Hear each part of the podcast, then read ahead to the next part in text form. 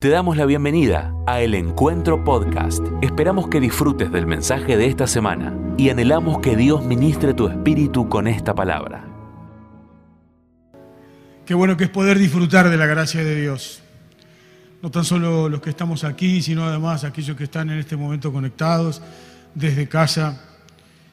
Formar parte de esta iglesia que Dios ha traído entre nosotros es no tan solo un privilegio, sino un gran desafío. Así que eh, frente a lo que nos toca vivir, eh, no terminamos de salir de una pandemia, que entramos en guerra, aunque uno puede decir no, pero nosotros no, pero forma parte de, de lo que nos toca vivir ahora. Continuamos luchando con angustia, con tristezas y sobre todo esto la gracia y el amor y el poder del Espíritu Santo de Dios continúan estando en nosotros, con nosotros, hasta que el Señor Jesús venga. Le esperamos batallando. Amén le esperamos guerreando, le esperamos cumpliendo su promesa para la gloria de su nombre y para nuestra bendición. Eh, hace más o menos dos semanas, eh, en la presencia del Señor, recibí una palabra para compartir con ustedes y mm, el título que le puse eh, tiene que ver precisamente con los grandes desafíos que tenemos por delante y con este tiempo que se ha profetizado sobre cada uno de nosotros, de que ha llegado nuestro tiempo, ha llegado tu tiempo, ha llegado nuestro tiempo. Desafío y sed sin culpas es lo que quisiera compartir en estos minutos que tengo por delante con cada uno de ustedes.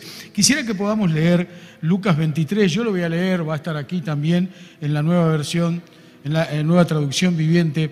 Lucas 23, a partir del versículo 39 al 43, eh, nos relata algo que todos nosotros conocemos o que la mayoría de nosotros conocemos y que normalmente se ve en muchas películas eh, y también se festeja frente a todos los años cuando llegan las Pascuas y demás.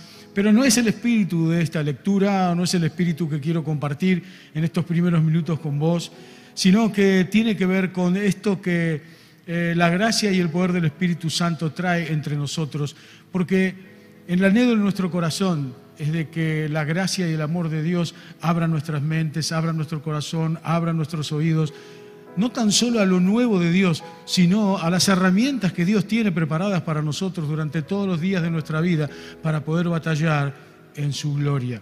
Dice así la palabra de Dios, dice así Lucas, uno de los criminales colgados junto a él se burló. Así que eres el Mesías. Demuéstralo. Sálvate a ti mismo y a nosotros también. Claro, no era tonto el tipo, ¿no? Pero bueno, y a nosotros también. Pero el otro criminal protestó, ¿ni siquiera temes a Dios ahora que estás condenado a muerte? Nosotros merecemos morir por nuestros crímenes, pero este hombre no ha hecho nada malo. Luego dijo, Jesús, acuérdate de mí cuando vengas en tu reino. Jesús respondió, te aseguro que hoy estarás conmigo en el paraíso. Pero quisiera, en estos breves minutos, tengo cuatro puntitos para charlar, pero quisiera que podamos avanzar en, este, en, esta, esta cuestión. Si hubo algo revolucionario en el mundo hasta el día de hoy, hoy con el Señor sentado en el trono, es precisamente el Señor Jesús. Frente a la escena de la cruz, como te decía, que todos nosotros conocemos y todos nosotros hemos visto, por lo menos en alguna película o en algún resumen histórico o lo que sea, acá está pasando un hecho sobrenatural impresionante. Lo que está pasando en este momento, Jesús está viviendo sus últimos minutos, sus última hora, podría decirte, su último tiempo en la presencia o para partir a la presencia de Dios. Pero el mundo, el planeta, la tierra estaba sujeta a que en los próximos minutos iban a pasar cosas totalmente sobrenaturales, asombrosas y totalmente sobrenaturales. Por primera vez Dios se iba a manifestar en toda la tierra. Dice la palabra de Dios que cuando el Señor Jesús entrega, antes de esto, cuando el Señor Jesús entrega su último aliento, todo eso que nosotros conocemos y hemos aprendido en la palabra de Dios, cuando el Señor Jesús toma esa, ese vaso, esa gota de vinagre, ese trago amargo, ese trago agrio Dice que cuando el Señor Jesús entrega su alma, el mundo tiene acontecimientos impresionantes. Pero el propio, el propio Marcos, en el capítulo 14, 15, 33, no es para buscarlo, habla de que desde el principio del mediodía hasta aproximadamente las 3 de la tarde, el cielo, no en Israel, no en Jerusalén, en todo el mundo, en toda la tierra, en todo el planeta, se puso negro, se hizo de noche. Durante tres o cuatro horas se hizo de noche por completo. Había una movida impresionante del Espíritu de Dios. Minutos después, mientras esta conversación, para que nosotros pensemos un rato, ¿no? A mí me gusta hacerme este pedazo de películas y estas historias porque me ayudan muchísimo, crezco y conozco mucho más.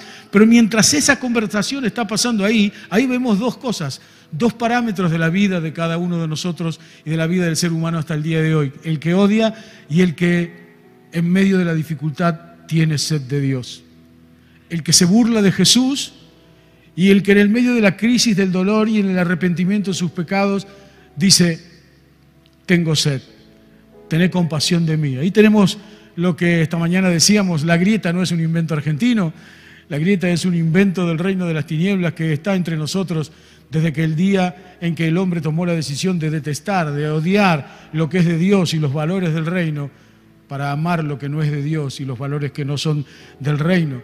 Pero en medio de esta conversación, en medio de esto que estaba pasando allí en el monte, a minutos estaba por temblar la tierra. Más adelante, cuando Jesús entrega su vida, la palabra de Dios dice que la tierra tembló, que hubo movimientos sísmicos por todo el planeta, que fue tremendo, que dice en otras, otras versiones de la palabra en los evangelios, habla de que las rocas se movieron, o sea que hubo un desplazar de rocas y de montañas, fue impresionante.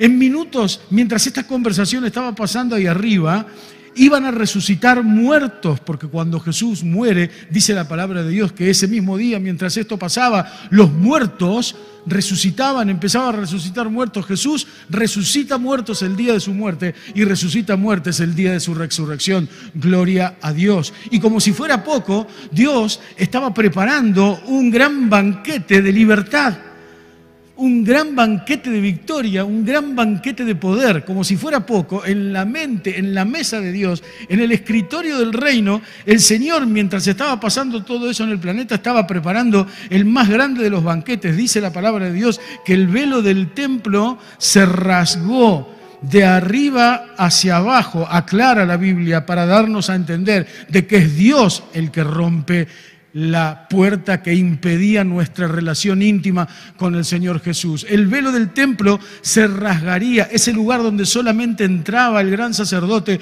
donde solamente tenía intimidad y oración el sacerdote de Israel. Ese lugar dice que Dios lo rasgaría de arriba hacia abajo por amor. Estaba preparando en el reino de los cielos, estaba preparando el golpe más importante de la historia del planeta, un golpe de amor increíble, inentendible, inexplicable, asombroso y poderoso. Esa rasgadura no tan solo estaba mostrando la libertad que ahora nosotros íbamos a empezar a tener de aprender a vivir en la presencia de Dios, aprender a verlo, a conocerlo, a estar con Él, a tener y a ser íntimos con Él, sino que además el Señor estaba pasando una película futura de lo que va a pasar, estaba haciendo una profecía ahí, se estaba cumpliendo también, o estaba pasando la película o pintando el cuadro de que Él mismo rasgará los cielos para que Jesús descienda a buscarnos. Y yo digo, gloria a Dios. Es una historia de amor que se escribió en una mesa seguramente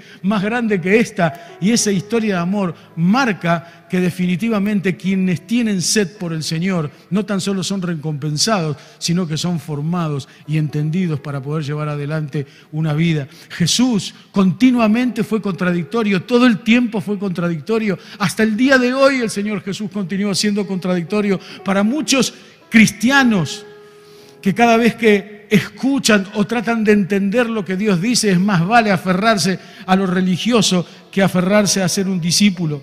Esta mañana charlábamos acerca de esto diciendo, claro, la religión plantea lo que, lo que puedes hacer, lo que no puedes hacer. Continuamente. Los fariseos de la época, los religiosos de la época estaban con esta cuestión, estaban con esta historia. Todo el tiempo vivían enseñando y diciendo lo que se puede hacer, lo que no se puede hacer, lo que puedes comer, lo que no puedes comer, lo que puedes decir, lo que no puedes decir, cómo te tenés que vestir, la pollera tiene que llegar hasta acá, si llega hasta acá, pecás. Claro, impresionante. Todo el tiempo la religión hace que vos seas un formato único, pero solamente inentendible. Pero frente a esto, contaba esta mañana, charlábamos esta mañana, frente a lo que la religión o los religiosos del momento planteaban, que lo plantean al mismo tiempo en el día de hoy. Pero si ahí había algo que volvía loco a todos los fariseos en tiempos del Señor Jesús, es que el Señor Jesús hablaba de lo simple, el Señor Jesús empatizaba con la gente todo el tiempo. El Señor Jesús no era un antipático, el Señor Jesús empatizaba con la gente todo el tiempo, todo el tiempo el Señor Jesús hablaba, como decíamos esta mañana, hablaba de los pajaritos, miren a los pájaros, decía a los discípulos, mírenle, no necesitan comer, no necesitan nada, no necesitan absolutamente nada. Los tipos son alimentados, no dijo los tipos, pero bueno, son alimentados todo el tiempo por el Señor. Eso los volvía locos porque era contradictorio. ¿Qué decía? ¿Qué dice este? ¿De qué está hablando? Está loco. ¿Qué es lo que está diciendo este? La misma burla que tenía en la cruz, la misma burla que Jesús tenía abajo. ¿Por qué? Porque lo que Jesús hacía era controvertido, era, era golpeador, él iba contramano, pero no porque era un rebelde, sino porque era un revolucionario del reino de los cielos, porque venía a cambiar vidas y a transformar la maldición en bendición. Eso estaba pasando ese día. Mientras este diálogo se, daba, ¿no? De par a par, de ojo a ojo, mientras ese diálogo acontecía, estaba preparando el Señor uno de los milagros más grandes de la tierra y por sobre todas las cosas dejar bien en claro que no sirve ser religioso, sino que Dios está buscando hombres y mujeres con sed, con sed de Dios, con sed de Dios que aprendan a vivir y a hacerse cargo y a tomar, a ponerse la gorra, como dicen los muchachos hoy, y definitivamente disfrutar de los grandes desafíos que Dios tiene preparados para nosotros. Todo lo que el Señor hacía era controvertido. Por eso, como les decía, te decía antes, se enojaban, ¿Cómo estás ya hablando? Tendría que estar acá en el templo hablando de Isaías, de Moisés, de Jeremías. Tendría que estar acá en el templo hablando de los profetas, pero no, el Señor estaba allá. Claro, los discípulos del Señor no se hicieron famosos porque se sacaban una selfie con el Señor. Todo eso nosotros ya lo sabemos. No es que los discípulos del Señor se hicieron famosos porque, no, yo soy seguidor de Cristo. Para nada. Los tipos, los tipos se metieron en el ojo de la tormenta. Se metieron con un revolucionario. Todo era complicado. Y en donde se metían pasaban cosas. En donde iban pasaban cosas. Tremendas cosas pasaban. En donde aparecían, en donde se metían, tremendas cosas pasaban. Iban con Jesús, se resucitaban muertos, sanaban enfermos, le daban la vista a los ciegos. Era todo tremendamente revolucionario. Y en medio de esa revolución, en medio de esa cosa totalmente anticultural, porque la cultura del reino estaba siendo establecida en la tierra, y cuando la cultura del reino se establece en la tierra, todos nosotros quedamos del otro lado de la película, por eso la muerte y resurrección de Jesús, que nos trae del lado de la película verdadera donde la cultura del reino se manifiesta y se expresa en cada uno de nosotros, no siendo controvertidos, sino siendo verdaderos discípulos. Es más fácil ser religioso que ser discípulo, porque la religión te lleva a obedecer lo que podés hacer y lo que no podés hacer. Pero cuando nosotros tomamos la decisión de ser discípulos del Señor Jesús, tomamos la decisión de escuchar lo que Dios dice. Nosotros hacemos lo que debemos hacer al Maestro. Hola, estamos acá. Amén. Nosotros no hacemos lo que nos dice la religión que tenemos que hacer.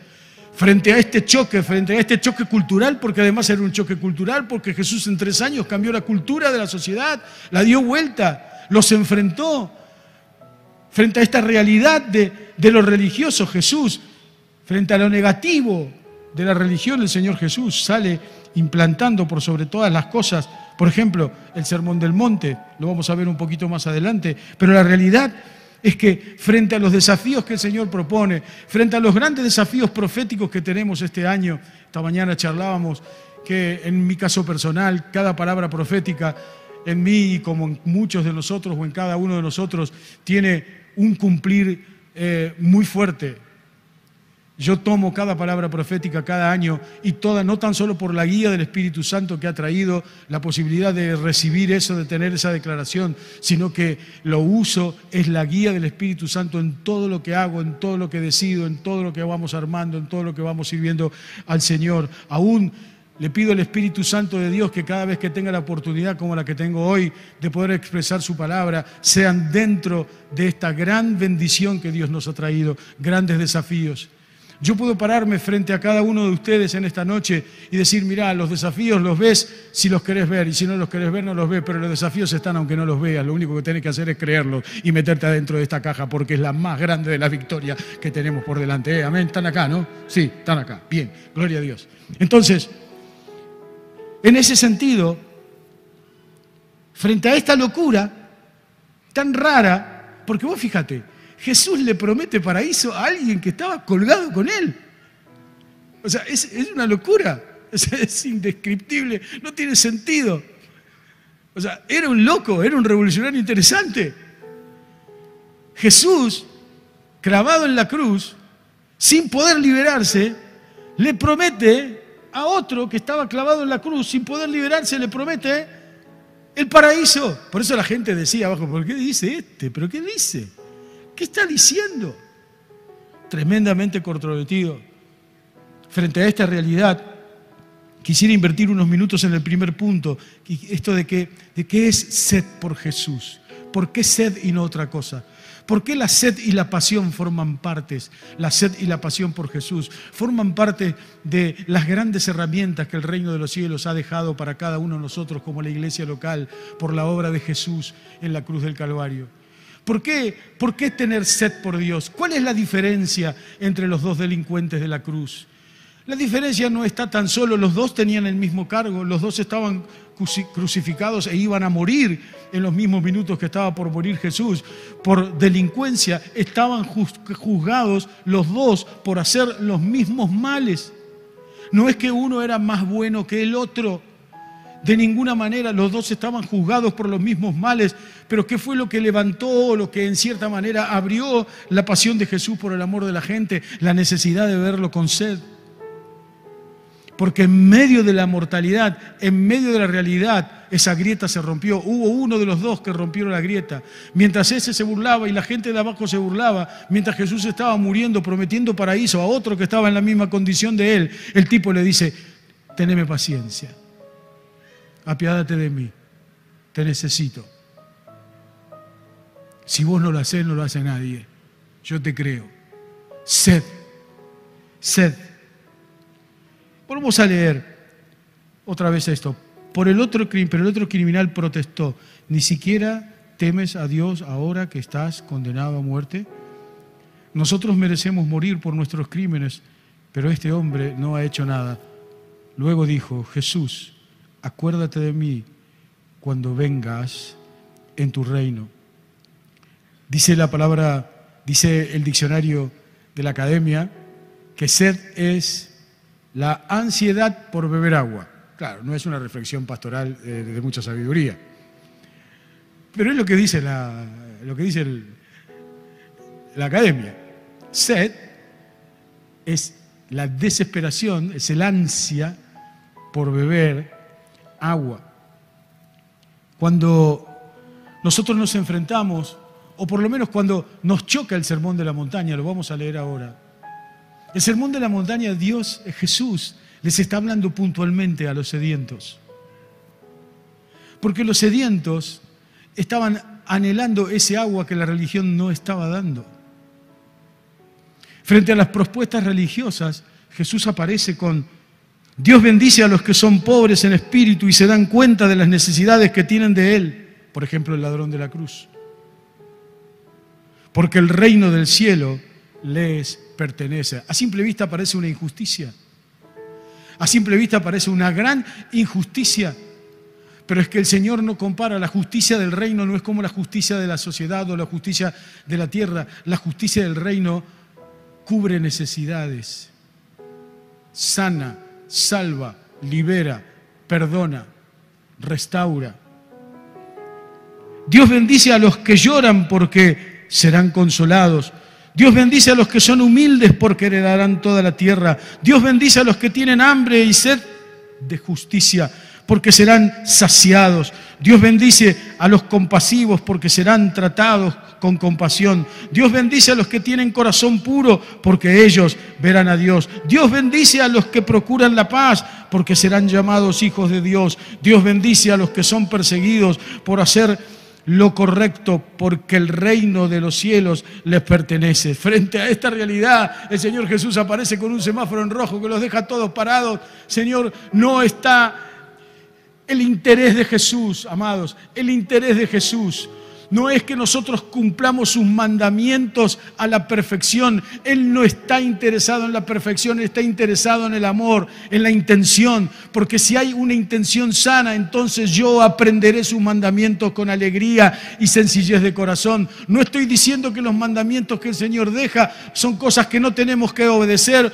o no hacer. Lo que estoy diciendo en esta noche, que frente a lo que la religión te plantea, que es solamente viejas y a horribles costumbres frente a lo que la religión te plantea. El Señor Jesús te está planteando vida real, vida real, una espiritualidad sobrenatural y poderosa, pero con los pies en la tierra, conociéndolo a Él y conociéndote a vos mismo y conociéndote a vos misma también. Uno de los grandes desafíos que nosotros tenemos para entender los grandes desafíos del Señor es aprender a dominar nuestro carácter y ponerlo en la presencia de Dios y dejarnos modelar, por ejemplo, por el sermón de la montaña que más de una vez lo tenemos como lectura, pero ni siquiera forma parte de un devocional, sino que forma parte este sermón de la montaña por una realidad concreta que dice, yo amo la sencillez, yo anhelo la sencillez. Por eso la sed se resuelve con agua que el Señor tiene, con ese agua de paz, con ese agua de bendición, con ese sacrificio que Jesús ha hecho en la cruz. No entender el sacrificio que Jesús hizo en la cruz es no tener ansias por beber esa agua que el Señor está produciendo para nosotros. Para que nos quede claro, la religión te dice lo que tenés que hacer y lo que no tenés que hacer, pero un discípulo de Jesús hace lo que ve hacer a Jesús. Hay una idea fuerza, una primera idea fuerza que les di a los chicos de medios que dice, cuando perdés la sed por Jesús, perdés las ansias de conocerlo cómo realmente es. Esto es un gran tema, esto es un gran tema, que ha batallado conmigo por muchos años. Porque muchas veces uno pretende catalogar o conocer a Jesús desde la perspectiva de las emociones. Según cómo me siento, es según cómo estoy dispuesto a conocer a Jesús. Más de una vez pensamos de Jesús lo que Jesús no es. Esta cosa tan común, ¿no? Que más de una vez a, a muchos de nosotros nos pone, no te digo que enojados, pero alterados cuando dicen, no, pero el barba es bueno el barba, el barba es un tipo maravilloso. Esa idea visual de la humanización de Jesús que hace que esta igualdad que Jesús plantea no sea una igualdad humana, sino que sea, es, una, es una igualdad de sobrenaturalidad. Frente a lo sobrenatural de Dios, yo lo único que tengo que hacer es postrarme a sus pies. Cuando yo llego a los pies del Señor, entonces entiendo su grandeza. Esta cosa de que más de una vez creemos que Jesús es un buen tipo, y lo tenemos al Señor Jesús como un líder histórico. Ustedes saben que este es uno de los grandes temas de la religión. Muchos religiosos, hasta aún en el día de hoy, muchas iglesias que ya se llaman iglesias y que pretenden y que construyen una vida de relación religiosa, lo tienen al Señor Jesús como un líder histórico, porque cuando Jesús lo dijo, porque cuando Jesús lo dice, porque cuando Jesús lo, lo hizo, pero la realidad es que Jesús quiere hacerlo ahora, quiere meterse ahora, quiere transformar ahora, quiere producir cambios ahora, para que cuando venga el futuro que Él tiene planeado para vos y para mí, lo único que nosotros encontremos son las decisiones de caminar junto a Él, creyendo su gracia y su misericordia. Por eso, repito esta idea fuerza, cuando perdés la sed por Jesús, perdés la ansia de conocerlo realmente como es. Jesús no es un buen tipo. Jesús no es un personaje histórico, el Señor Jesús es sobrenatural, es asombroso.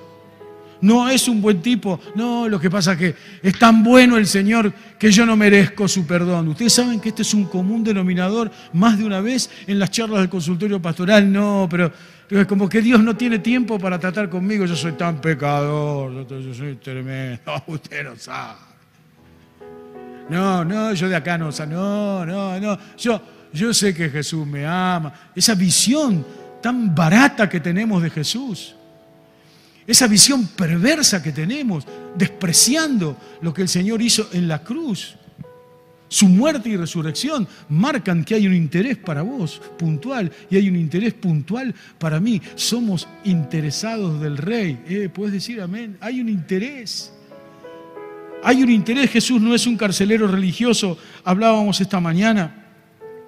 Jesús no es un carcelero religioso que continuamente está acusando y dice, eh, eh, oh, eh, ojo con esos chupines que son bárbaros, ¿eh? se te ve mucho las piernas. No. Pero sí, eso pasa. Esta mañana decíamos que si Jesús estuviese físicamente hoy acá, si, si bien la presencia de Dios está hoy entre nosotros, su gracia, el poder de su Espíritu Santo, la unción de su Espíritu Santo está abierta para cada uno de nosotros en esta noche. Pero si el Señor Jesús estuviese físicamente, de la manera que nos podemos ver vos y yo hoy aquí, pensar que lo vamos a ver, ¿no? Así. Pero si el Señor Jesús estuviera hoy acá, presente físicamente, no te acusaría. No te acusaría serías amado, amada brutalmente. No tendría relaciones distintas.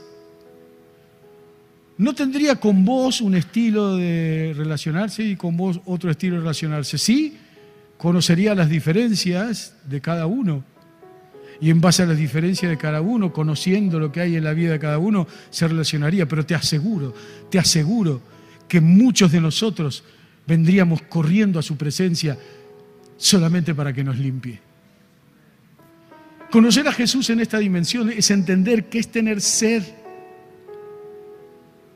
El desafío de sed, el desafío de saciar la sed con la obra de Jesús y el poder del Espíritu Santo en nosotros es el que nos ayuda a entender los grandes desafíos para poder dejar el gran enemigo silencioso que continuamente ataca nuestra vida, que son las culpas. De eso quiero hablar un rato ahora. Pero, pero la organización religiosa es algo que el Señor Jesús vino a destruir, no a instalar. Esta mañana, voy a ver si me sale de vuelta hoy, pero la verdad me acordé esta mañana, estábamos en casa y me acordé de esto que quiero, hablando de la organización religiosa, ¿no? Cuando yo conocí al Señor Jesús, hace ya un tiempito atrás, yo venía del mundo del rock le contaba a los hermanos esta mañana, ¿no? Eh, yo tocaba la guitarra acústica, les decía esta mañana que cada vez que veo una guitarra acústica me dan ganas de agarrarla, pero ya no puedo. No puedo porque antes tenía callo en los dedos, ¿no? Los que tocan la guitarra saben muy bien de esto, ¿no? Uno tiene callo en los dedos y vos podés poner los dedos como querés, no pasa nada. Pero después, cuando dejás. Así que yo estaba en mis primeros días de conocer a Jesús como mi Señor y como mi Salvador. Y eh, claro, yo venía en aquella época con pelo largo, en, aquel día, en aquella época se usaban las topes rojas eh, de manera importante, pero...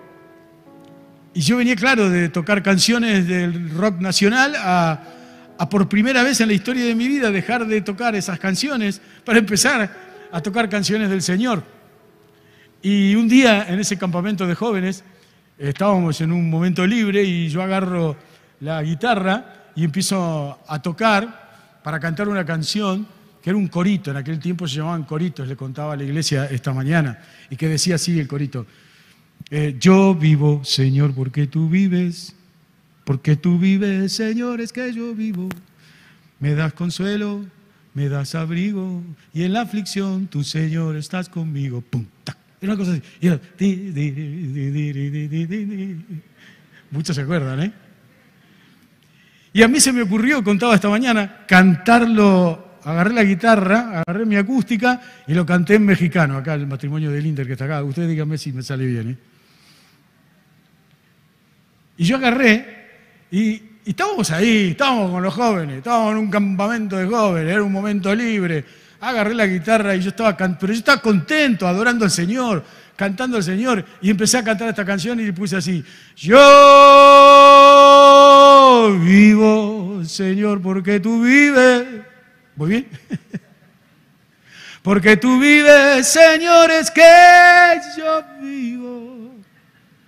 Me das consuelo, me das abrigo, y en la aflicción tu Señor estás conmigo.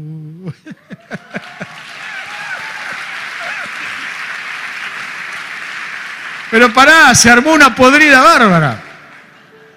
Decía esta mañana, se armó una podrida bárbara. Claro, porque vinieron todos los de la organización y dijeron, no, eso no es así, esta canción no se canta así.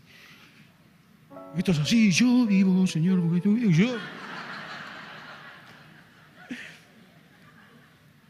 Jesús no es un líder legalista. El Señor Jesús no es un líder religioso.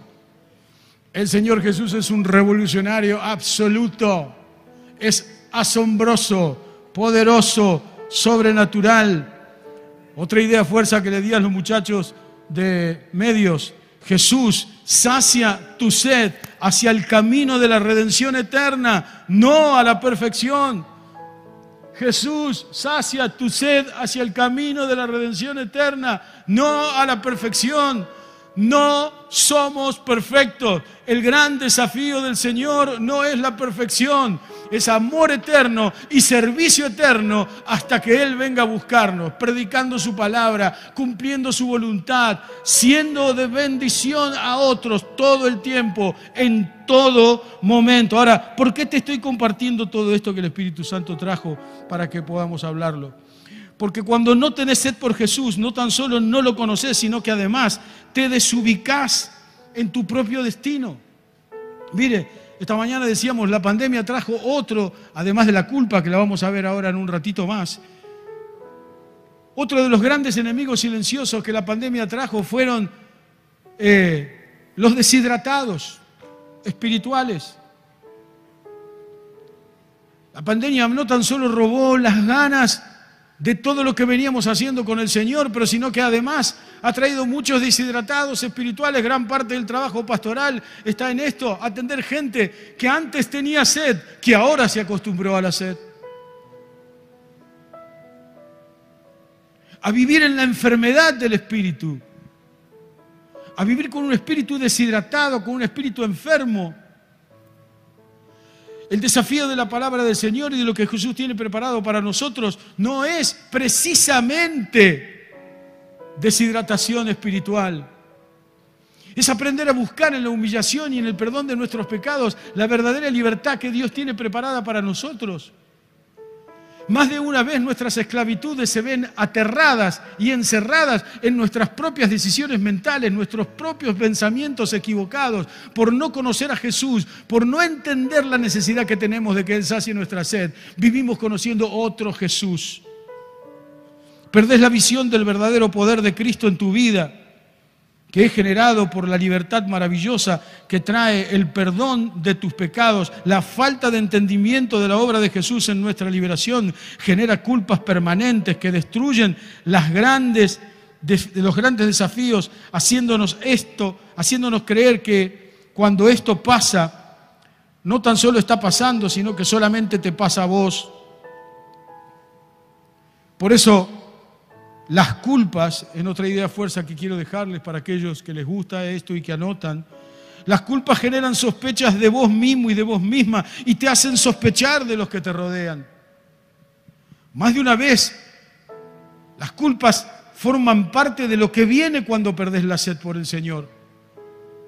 Porque cuando perdemos la sed por el Señor, nuestra mente queda abierta a todo lo viejo, a todo lo que está relacionado con nuestro pasado. Yo conozco eso, yo salí de ahí, gran parte de mi liberación espiritual y mi testimonio con el Señor tiene que ver con eso, tiene que ver de ahí. Por eso es que disfruto en el Señor hablar de estas cosas. Pero las culpas generan sospechas de vos mismo, de vos misma. Y como dice aquí esta idea fuerza, y te hace sospechar de los que te rodean. Más de una vez alguien puede venir y decirte, hola, ¿qué tal? ¿Cómo estás? Qué lindo verte. Y vos decís, mm, ¿será verdad? Es fatal.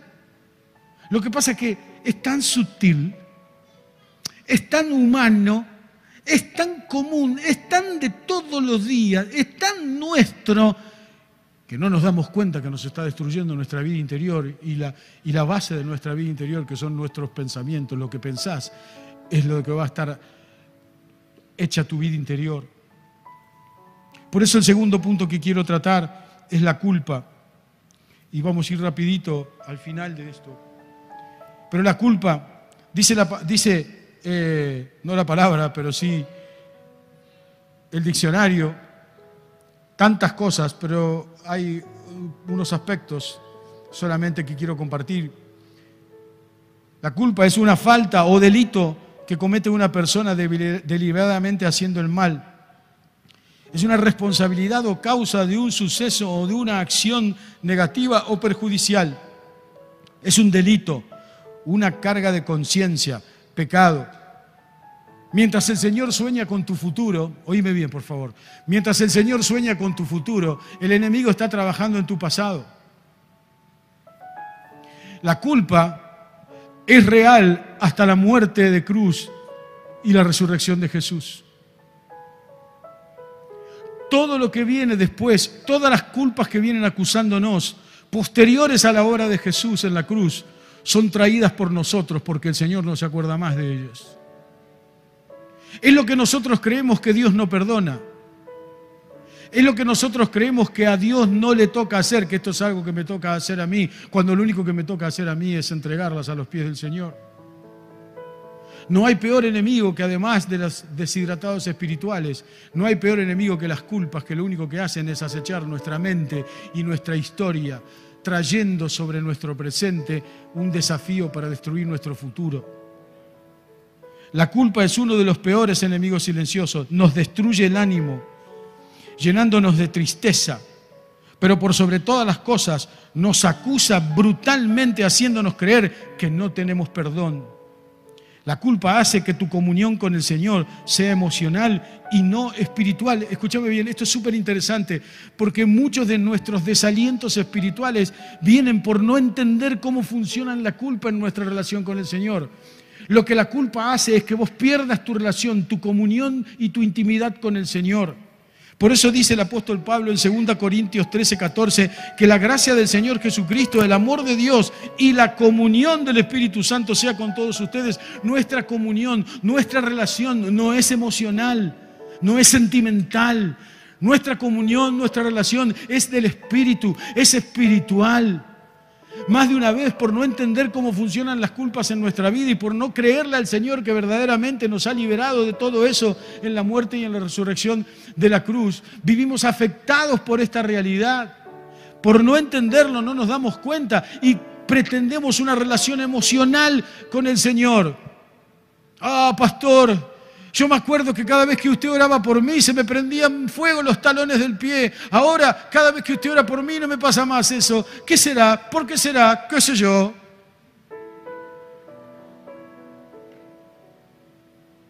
Eso es una relación emocional con el Señor. Oro y no pasa nada. Adoro y no pasa nada. Vengo a la reunión y no pasa nada. Pido ayuda, vengo al consultorio pastoral y no pasa nada nunca pasa nada. ¿Por qué? Porque yo estoy esperando no sé qué clase de fuego. La relación que Jesús plantea resucitado en la cruz es una relación que por sobre todas las cosas sana tus emociones. Las sana, las restaura, sana tus sentimientos, restaura tus sentimientos. Él no quiere que te relaciones, Él no quiere que yo me relacione con Él emocionalmente. Mi relación con Él es a través del Espíritu Santo y eso purifica mis emociones, purifica mis sentimientos, hace que mi mente y mis pensamientos gobiernen mis emociones y cada vez que quiero tomar una decisión, si no lo consulto con Él, no sirve para nada. No está diciendo el Señor, ni tampoco yo te estoy diciendo que niegues tus emociones y tus sentimientos, porque no, vienen con vos, vienen con la creación. El Señor nos creó con emociones y sentimientos y no hubiese hecho robots. Pero el Señor no hizo robots, vienen con nosotros. Lo que viene con nosotros es la posibilidad de gobernar nuestros sentimientos, de gobernar nuestras emociones. Las culpas, las culpas te roban toda esa verdad, toda esa realidad. Por eso necesitamos, y esta es una excelente noche para ponerle final a esta historia culposa de nuestra vida. Seguramente hay muchos corazones heridos por las culpas esta noche aquí. Pero yo quiero decirte que la culpa nos lleva a escondernos de la presencia de Dios, como pasó en el jardín del Edén. ¿Cuál fue el efecto del jardín del Edén? La culpa. La culpa avergonzó. La culpa hizo que esa relación íntima que tenían, mirá la relación íntima que tenía Adán y Eva con el Señor, que solamente escuchándolo caminar se dieron cuenta que era Él. Nos avergüenza, la culpa nos aleja de esa relación íntima con el Señor y nos hace creer que mientras yo ore todos los días estoy haciendo mi papel con el Señor, no pasa por ahí. La culpa nos avergüenza, nos esconde, la culpa borra todo propósito intencional y eterno de Dios, cargado de grandes desafíos, anulándonos brutamente, sin misericordia. La culpa nos hace sentir atrapados en todos los recuerdos sin temor de Dios. La culpa nos hace sentir tristeza, y el sentimiento de estar atrapados en un callejón sin salida, quitándonos las ganas de seguir viviendo. El futuro de Jesús, el futuro que Jesús ganó en la muerte en la cruz por el perdón de nuestros pecados y su resurrección de entre los muertos, la culpa te lo roba. Porque, como decía antes, si hay alguien que está pensando y soñando en tu futuro, ese es Jesús. Si hay alguien que ya me vio y que ya te vio, en el final de la historia y en todos los días de tu vida y de nuestra vida es el Señor Jesús. Déjame decírtelo de nuevo, el Señor Jesús sueña con tu futuro. Sueña con tu futuro. Las culpas lo único que traen es el pasado. No podemos vivir más del pasado cuando nosotros pedimos perdón, cuando entregamos todas nuestras cargas al Señor. Somos liberados para siempre de esas cargas. Si son diez cargas y presentás cuatro, son cuatro las que se van. Pero si son diez, son diez las que se van. Uno de los errores más grandes que cometemos es que venimos como perros hambrientos buscando comida entre la basura. Esa es la sensación y esa es más de una vez. Muchas de nuestras actitudes frente a la culpa, frente a la realidad de lo que Dios dice. El Señor nos ha prometido vivir sin culpa si yo le creo y esta es una noche para creerle.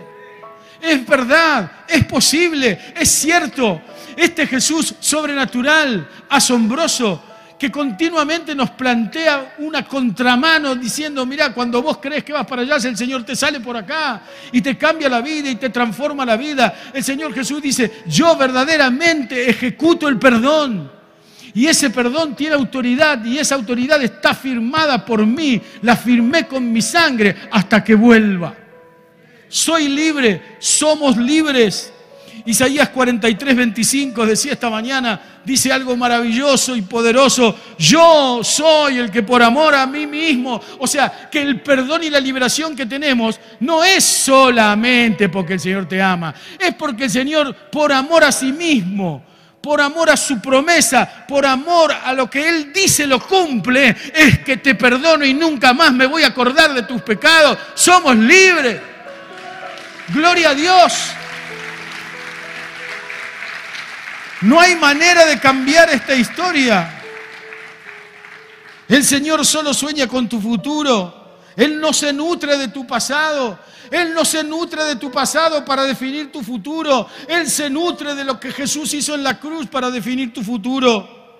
Por eso la palabra de Dios dice que cuando Jesús estaba en la cruz, con los ojos puestos delante, mirando hacia adelante, allí estábamos cada uno de nosotros en la cruz. El Señor ya estaba viendo nuestro futuro redentor, pero también estaba nuestro futuro y estaba viendo el atropellamiento, déjame decírtelo así, de grandes, de grandes desafíos en los cuales, como predicaba el pastor hace unos tiempos atrás, Decía esta mañana que fue algo para mí tremendamente profundo y poderoso y lo vuelvo a repetir hoy tu tiempo ha llegado. Es como si el Señor Jesús descendiendo de la cruz te diga, bienvenida Lili, bienvenida Ale, bienvenido Juan, Marcos, bienvenido, bienvenido a tu nuevo tiempo. No lo merecemos, no lo merecemos, pero porque Él nos ha liberado de las culpas, hay desafíos y hay tiempo nuevo para la gloria de Dios. Esto nos capacita, nos entrena porque los días no son difíciles.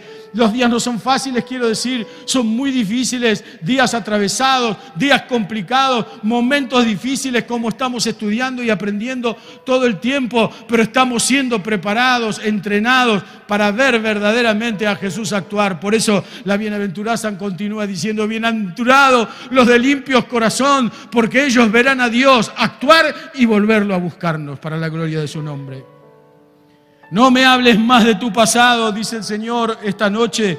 Yo ya lo perdoné y por amor a mí mismo no me acuerdo más de tus pecados y culpas. Amados, los propósitos del Señor tienen vida y cumplimiento en el futuro que Él tiene de grandes desafíos, con sed por Jesús, pero sin culpas. Ahora bien, el tercer punto que quiero hablar es cómo me libero, cómo me libero de las culpas. En primer lugar, una, herramienta que quisiera eh, ponerte aquí es, la verdad de Cristo es mi sostén. O sea, lo que Jesús dice es la verdad, punto, no se discute. Eh, pero qué totalitario que sos. Sí. No soy totalitario, soy objetivo y obediente, porque lo hizo conmigo y lo hace con vos y lo hizo con muchos de los que estamos aquí. Dice Romanos 8.1, por lo tanto, ya no hay condenación para los que pertenecen a Cristo Jesús. ¿Cuánto más tenemos que explicar esta noche esto? ¿Habrá que escribir un libro para entender esto? Es palabra fresca. ¿Quiénes son los que no tienen condenación? ¿Quiénes son todos aquellos que pertenecen a Cristo Jesús? Pertenecer tiene su privilegio. Uh, esa es viejísima, es viejísima.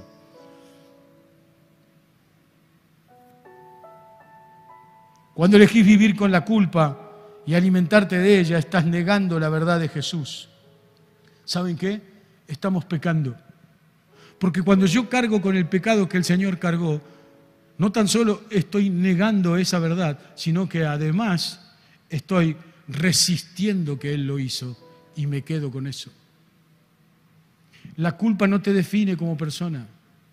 La culpa destruye tu personalidad. ¿Ahora estás acá? La culpa no define tu identidad. Muchos toman identidad culposa. Es un problema, un gran problema. Porque la culpa te lleva a ponerte o a presentarte como no sos. Actuando de vos mismo o de vos misma.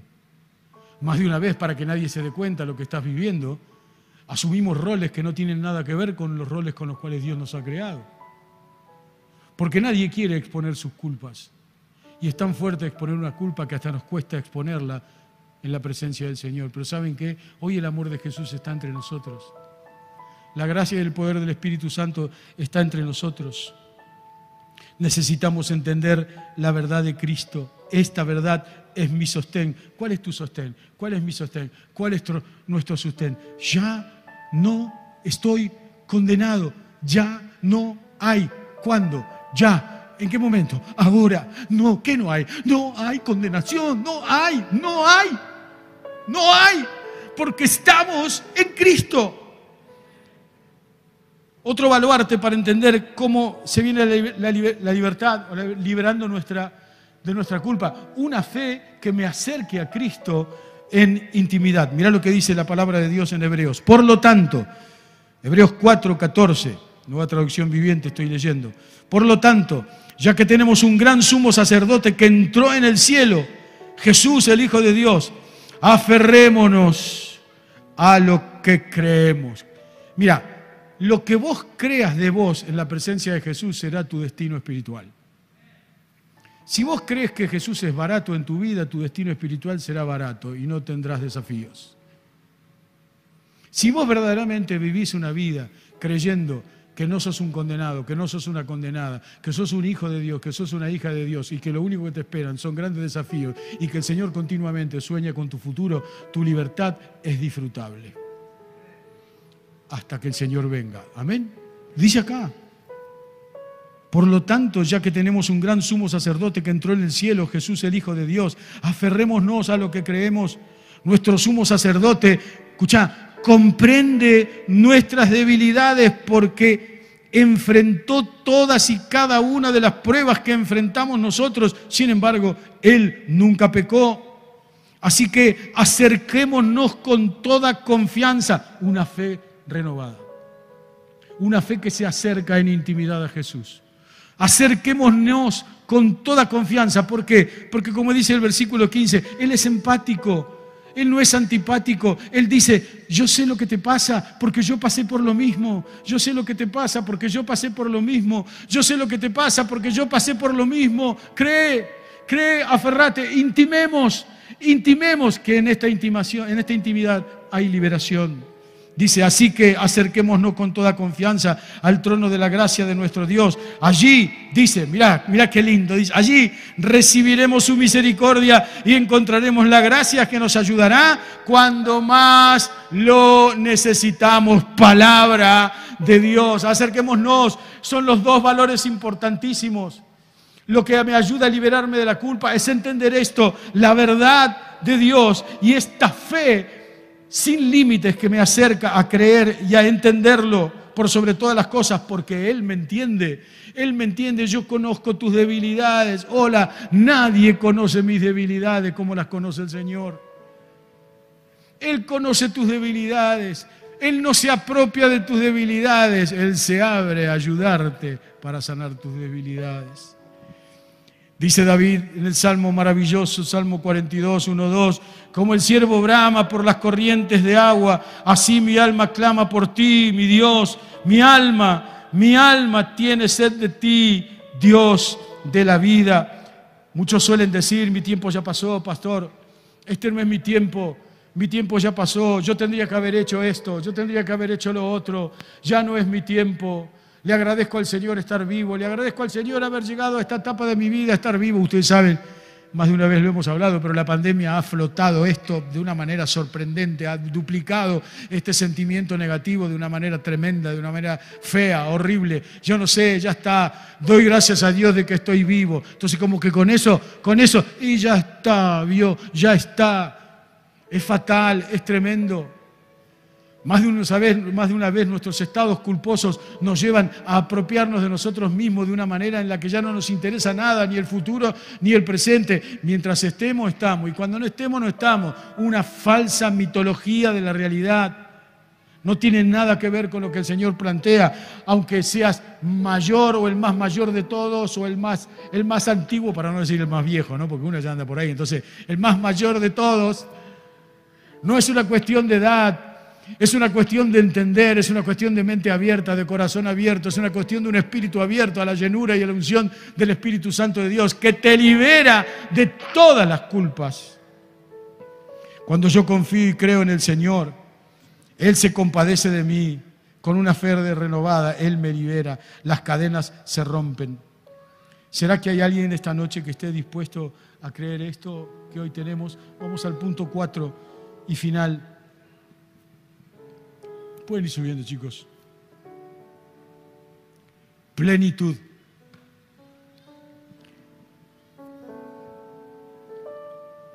Por unos minutos quisiera que agudices tu oído un tiempito más.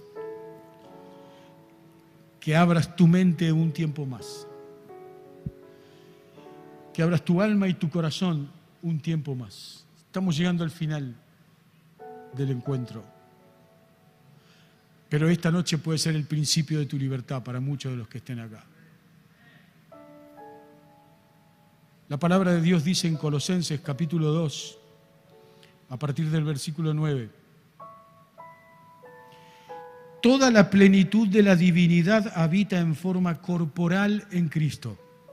O sea, lo divino e infinito e incontable del universo está en el Señor no lo más lindo, no lo lindo, la divinidad, ángeles, potestades, reinados, todo, absolutamente toda la plenitud de la divinidad habita en forma corporal en Cristo. Y en Él, que es la cabeza de todo poder y autoridad, ustedes han recibido esa plenitud. Esta es una notición. ¿Conmigo? ¿La plenitud de Cristo está en mí? Sí. Sí. No es un invento pastoral. Es una exhortación de la palabra de Dios. Es una verdad de Dios que sostiene nuestras libertades hasta que Jesús venga a buscarnos. Esta verdad sostiene nuestra libertad, sostiene los grandes desafíos que Dios tiene preparados para nosotros. Toda la plenitud de la deidad habita en mí. Lo puedes decir ahí donde estás. Toda la plenitud de la deidad habita en mí porque habita en Cristo. Además, en Él fueron circuncidados no por mano humana. Acá está haciendo caso a la historia del pueblo de Israel, a Abraham y a la circuncisión del pueblo de Israel que los, los, identificaba como santos, como apartados para Dios, como el pueblo santo apartado para Dios. Acá dice el apóstol Pablo, ustedes la recibieron al ser sepultados en el bautismo. Acá está poniendo en valor algo que muchas veces los hijos de Dios tenemos poco valor y lo tenemos como un recuerdo histórico, que son las aguas del bautismo. Acá la palabra de Dios está levantando de una manera sobrenatural las aguas del bautismo y está diciendo, de la misma manera que vos fuiste sepultado en las aguas del bautismo, de la misma manera que fue Abraham, que Dios le pidió a Abraham que circuncidara a todo el pueblo, de la misma manera en las aguas del bautismo nosotros dijimos, he muerto y he resucitado a una nueva vida. Mis culpas han quedado en lo profundo, mi libertad ha quedado en el camino del Rey para la gloria de su nombre. Eso es lo que dice acá el versículo 11. Eso es lo que dice la palabra de Dios. Ustedes la recibieron al ser sepultados con, él, con él en el bautismo. En él también fueron resucitados mediante la fe en el poder de Dios, quien los resucitó de entre los muertos antes de recibir esa circuncisión, ustedes estaban muertos en sus pecados. Sin embargo, Dios nos dio vida en unión con Cristo al perdonarnos cuántos. Todos los pecados, la vida que el Señor nos ha dado junto con Cristo, la plenitud de esa deidad que habita en nosotros, es una plenitud de una deidad libre de todos nuestros pecados por la obra de Jesús en la cruz. 14. Y anular la deuda, la culpa que teníamos pendiente por los requisitos de la ley. Él anuló esa deuda. Esta mañana contaba, un amigo mío eh, describe esto de una manera interesante, conocida, simple, sencilla, pero muy interesante que quería compartir con ustedes hoy. Cuando cuando nosotros estábamos bajo la ley del pecado, nosotros teníamos pasaporte en el reino de las tinieblas. La ley del pecado nos mantenía bajo la autoridad del enemigo, bajo la unidad de Satanás, bajo la autoridad del diablo. Esa ley del pecado tenía una lista. En esa lista estaban todas nuestras culpas. Por eso habla la palabra de Dios de, de ese papel eh, yo lo identifico como un papel miserable, mentiroso, pero un papel que cuando el diablo lo tenía era un papel que era la verdad, estaban escritos todos tus líos, todos tus pecados, todos tus aciertos y desaciertos, todas tus mentiras, todo, todo, todo, lo que hiciste de bueno, lo que hiciste de malo. Dice que en ese papel estaba anotado todo lo que me condenaba. Pero dice que en el momento en el que el Señor Jesús está en la cruz, en ese momento donde se practicaba esa conversación con el, con el ladrón, dice que ese papel, ese, ese, ese dato, esa, esa, esa condena fue clavada en la cruz. Fue clavada en la cruz. Esa condena, ese documento maldito que decía y que me acusaba y que decía, Daniel, estás en el horno, Daniel, estás en el horno. Ahora el Señor lo libertó mientras eso pasaba en el camino, en el mundo espiritual y en el mundo de las cosas que no se ven, mientras eso pasaba, dice mi amigo, eso fue robado, ese papel fue robado en el mientras tanto y fue sacada una fotocopia, pero realmente el papel real, el documento legal que me decía que yo estaba esclavizado en el reino de las tinieblas fue clavado en la cruz. De manera que cuando el diablo viene y levanta tus culpas, lo único que muestra es un miserable papelito fotocopiado es un miserable papel fotocopiado, no están más. Él quiere hacerte creer, hacerme creer que están, que son las mismas, pero no están más. Esa deuda ha sido pagada, hemos sido liberados por la obra de Jesús. Por eso, maldito sea el enemigo esta noche en el nombre de Jesús. Mentiroso, solo un papelito miserable nos ha condena. Sigue diciendo la palabra de Dios. Y en que no ser adversaria, clavándole en la cruz. Y escucha, que este es el motivo de adoración que quiero plantearte esta noche. Y desarmó los poderes y las potestades y por medio de Cristo los humilló en público al exhibirlos en su desfile triunfal. Amado, amada, déjame decirte esta noche en el nombre de Jesús, no hay desafíos sin sed por el Señor. No hay nuevos desafíos sin una sed que te apasione por Jesús. No hay desafíos sin sed y sin pasión con culpas. Es imposible. Esta es una noche maravillosa. A lo mejor no es la primera vez, o a lo mejor es la segunda, o puede llegar, a ser la primera vez, pero esta es una noche para liberarnos de todas nuestras cargas, de liberarnos de todas nuestras culpas, poder venir con esa bolsa de porquería y con ese papel fotocopiado que lo único que hacía es acusarte y hace acusarte, ponerlo en la presencia de Dios y decir, soy libre, soy libre soy libre. El Señor me liberó. El Señor me liberó. Libre de culpas. A todos aquellos que están siendo atacados. Yo sé claramente, hay muchos corazones rotos históricamente por culpas viejas, por historias viejas. Hoy seguramente el Espíritu Santo de Dios se las está poniendo en elevar, elevándolas para que las recuerdes, pero no para hacerte mal, sino para que te despojes de ellas, para que te digas, acá está, es esta, es esta, es esta. Amado, déjame decirte en el nombre de Jesús no vivas como un esclavo. No somos esclavos del temor. Somos hijos de Dios, respetuosos del poder de Dios y también del poder de las tinieblas. No nos, no nos sobrepasamos, no hacemos pechito argentino, pero sí esta noche decimos en el nombre de Jesús, hay libertad. Por eso déjame decirte esta noche, por favor, por favor, entendamos juntos el único y gran sueño que el Señor tiene para vos es que Él está observando tu futuro.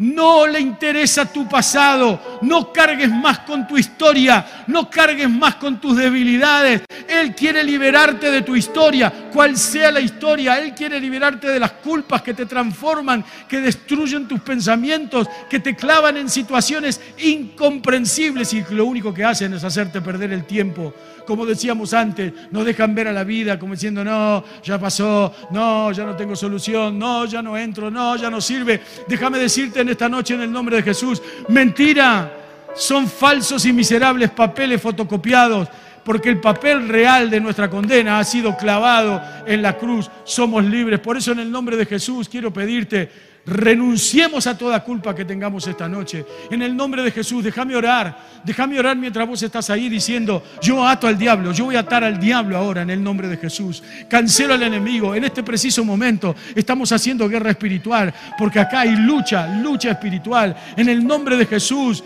diablo, en el nombre de Jesús, en esta hora, cancelamos todas tus artimañas. En el nombre de Jesús te ato. En el nombre de Jesús declaro que por la obra del Espíritu Santo de Dios las culpas son liberadas. Somos libres. Somos libres no tiene nada que ver ese papel con el que nos estás acusando. Es un miserable papel fotocopiado. El papel real, el papel verdadero ha sido clavado en la cruz. Ese papel real ha sido clavado. Soy libre, somos libres. Tu gracia y tu misericordia es con nosotros siempre, todo el tiempo, a cada momento. Diablo, no tenés nada que hacer con el pueblo de Dios. El pueblo de Dios está ungido por el Espíritu Santo del Señor. Somos libres, libres de toda culpa, libres de todo cargo, libres de toda emoción desordenada, donde la luz de Dios está. Ahí todo, todo se ordena en el nombre de Jesús. Ahora yo cancelo, cancelo, cancelo al diablo en tu vida. Cancelo todas las artimañas del reino de las tinieblas en tu vida. Y declaro en el nombre de Jesús que todas las durezas de corazón que hoy hay aquí se rompen, se rompen. Aquellos que están entendiendo la libertad, quisiera llamarte en el nombre de Jesús. No lo podemos hacer por una cuestión de protocolo, pero sí usa tu silla. Usa tu silla como el lugar de donde estás entregando tus culpas, tus acusaciones. A todos aquellos que todavía se sienten acusados, diablo, en el nombre de Jesús, cancelo tus acusaciones. Cancelamos tus acusaciones por la obra y el poder del Espíritu Santo de Jesús. Cancelamos todas las acusaciones. Todo, toda esclavitud hoy es rota. Toda cadena es rota. En el nombre de Jesús Venga tu reino ahora, Señor. Libres, libres, libres, libres, libres en el nombre de Jesús. Libres. Nunca más bajo. Muchas gracias por escuchar este mensaje. Es nuestra oración que el Espíritu obre en tu vida a través de esta palabra y pueda ser un canal de bendición con otros. Te invitamos a suscribirte y compartir estos mensajes. Para más información, visita nuestra web www.iglesiaelencuentro.org.ar.